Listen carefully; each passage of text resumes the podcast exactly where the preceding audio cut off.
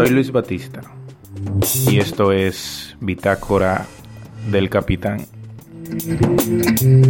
Para arrancar, una disculpa porque me tomé más tiempo del acostumbrado y convenido por ti y por mí para lanzar el episodio.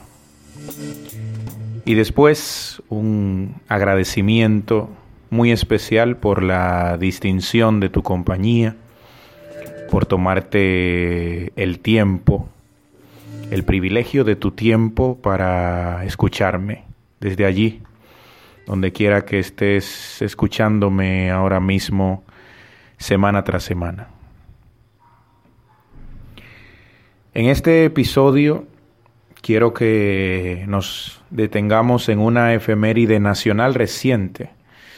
el 175 aniversario de la Constitución de la República y a propósito de la conmemoración hacer algunas reflexiones o ponderaciones, qué sé yo, vamos a ver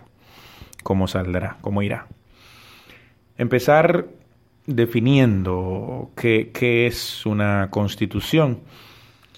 El término proviene de, la voz latina constitutionis eh, y una constitución en la acepción actual viene a ser algo así como la ley fundamental, la carta magna, la ley orgánica de un Estado. Básicamente es el documento jurídico más importante que puede tener Estado alguno. Hablamos de que contiene las normas legales, contiene las leyes, contiene el sistema de gobierno mismo, los poderes del Estado, es decir, quienes gobiernan, quiénes son gobernados y bajo qué sistema ocurre esto, evidentemente. Así como también, no menos importante, contempla también o considera las sanciones para quienes desconocen o violentan lo que la Constitución establece. Digamos que en palabras de Jean-Jacques Rousseau, ese pensador francés tan importante de la época de la Ilustración del siglo XVIII, la Constitución vendría a ser algo así como una especie de contrato social o una especie de, de acuerdo colectivo que en teoría, no siempre ocurre así, pero en teoría debería, digamos, estar encaminada a garantizar los mejores intereses del colectivo y no pujar evidentemente por ambiciones o conquistas particulares. En el caso particular de la República Dominicana, esto no es tan grato de, escuchar, pero la cifra es al mismo tiempo aleccionadora y escandalosa. En el caso de la República Dominicana, la versión más reciente de esta Carta Magna de la Constitución de la República es de fecha del 13 de julio del año 2015, promulgada por la Asamblea Nacional. Pero el dato verdaderamente desgarrador es el siguiente. Con la más reciente reforma constitucional, esa del año 2015, la constitución de la República Dominicana ha sido modificada ya o reformada en 40 ocasiones. Así como lo escuchan, en 40 ocasiones, en menos de 200 años, apenas 175 años, el pasado 6 de noviembre, la constitución dominicana se ha modificado.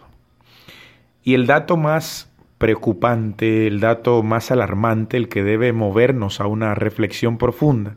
es el hecho de que en 33 de esas 40 ocasiones la constitución de la República ha sido modificada y la modificación ha girado directamente en torno a la cuestión de la reelección presidencial. Volvemos a lo mismo, un documento legal, un documento que tiene un espíritu eminentemente colectivo en 33 de las 40 ocasiones en que ha sido modificada, en el caso de la República Dominicana, la cuestión ha girado directamente en torno al tema de la reelección presidencial. Hay muchas cosas que hay que replantearnos ya desde su propia su propio proceso histórico la Constitución de la República Dominicana ha sido una una historia bastante melodramática, si, cabe la expresión. Si nos remontamos a, a sus orígenes, sabemos que la Constitución Dominicana fue elaborada por vez primera meses después del nacimiento del Estado Dominicano.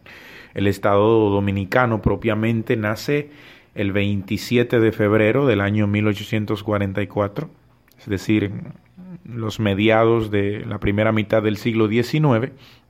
y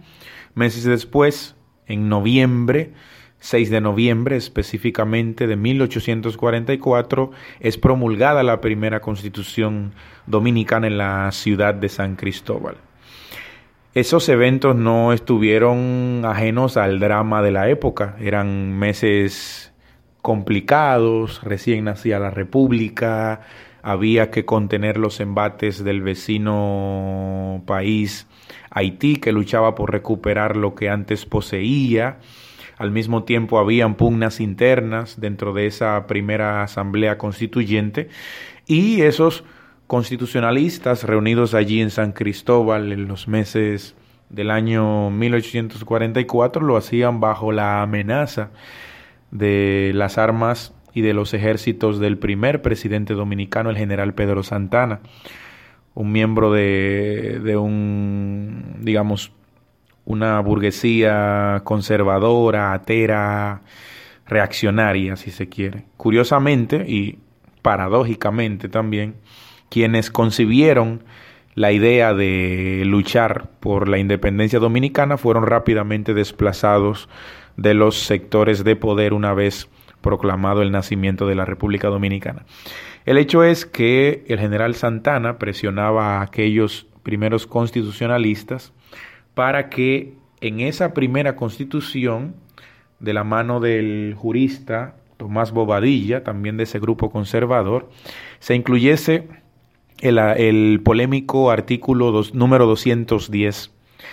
En ese artículo 210, más o menos, se le otorgaban plenos poderes a la figura del presidente de la República mientras se mantuviese el estado de guerra con Haití. Es decir,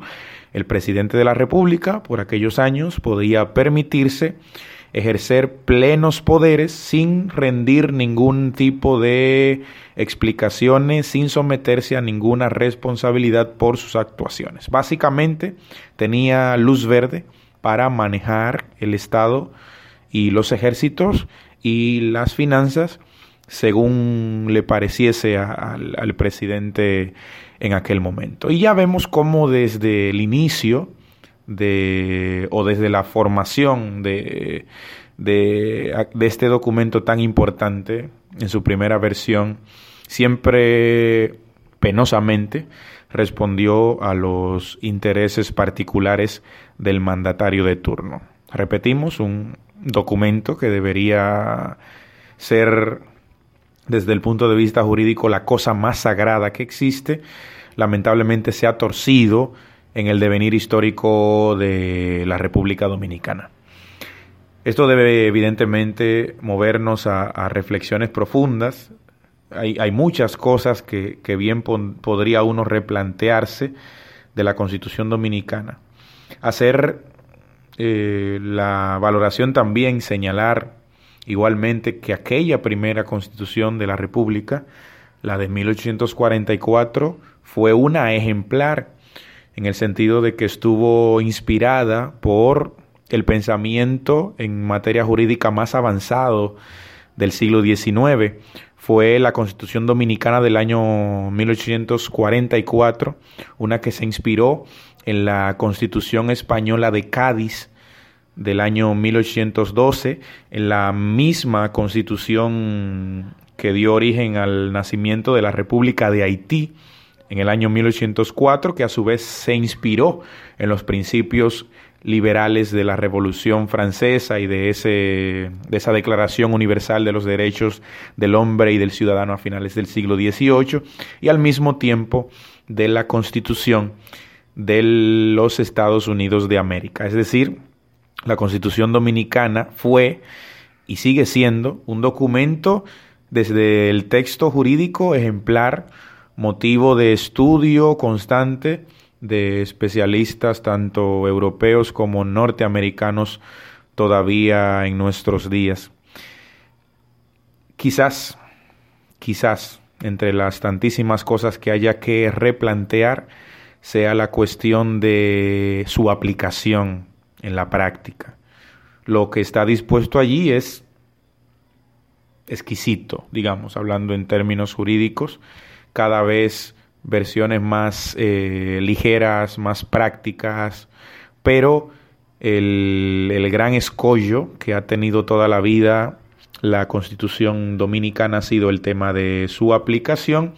y el tema de su sujeción o subordinación a intereses eh, ejecutivos, a intereses presidencialistas como empezábamos acotando. Otra cuestión que hay que replantearse o hay que reconsiderar viendo los ejemplos de, de, otros países de América Latina en las últimas semanas, el, el, caso, el proceso en Bolivia, el proceso de la convulsión social profunda en Chile, es el tema de nuestro sistema democrático. Tal vez eh, se me ocurre que podríamos dedicar un episodio próximo del podcast a referirnos en extendido, de manera más extendida a la cuestión, pero uno de nuestras una de nuestras debilidades es que ya desde lo dispuesto en el texto de la Constitución de la República, el Poder Ejecutivo tiene excesivas facultades, excesivo poder. Y eso mm, me lleva a mí a, pensar en, en precisamente en estos pensadores franceses de la época de la Ilustración. Hablamos, aunque no era francés, de John Locke, y hablamos especialmente de, el barón de Montesquieu, Charles de Secondat, Charles Louis de Secondat, que fue el primero en hablar en una Europa dominada por las monarquías absolutistas, fue el primero en hablar de la necesidad de la existencia de tres poderes independientes, en teoría, el poder legislativo, encargado de crear las leyes, el poder ejecutivo, encargado de hacer cumplir esas leyes, y el Poder Judicial, un poder encargado de sancionar a quienes violentan, desconocen o incumplen esas leyes creadas y resueltas por el Poder Legislativo. En teoría, desde su desde la conformación de este concepto republicano, en, en virtud de la existencia de tres poderes independientes, se supone que el poder ejecutivo, como su nombre sugiere, está para ejecutar las disposiciones de los demás poderes, pero en el caso dominicano, históricamente lo hemos visto, el poder ejecutivo ha acabado absorbiendo a los demás poderes a nivel de injerencia,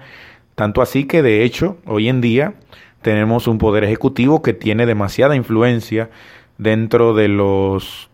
poderes legislativo y poder judicial. Nada, hemos querido en estos minutos de este episodio hacer algunas reflexiones que me parecen importantes, aprovechando la conmemoración reciente de esta efeméride, hablar de, de, la constitución de la República y repensar un poco nuestra, nuestro propio sistema democrático.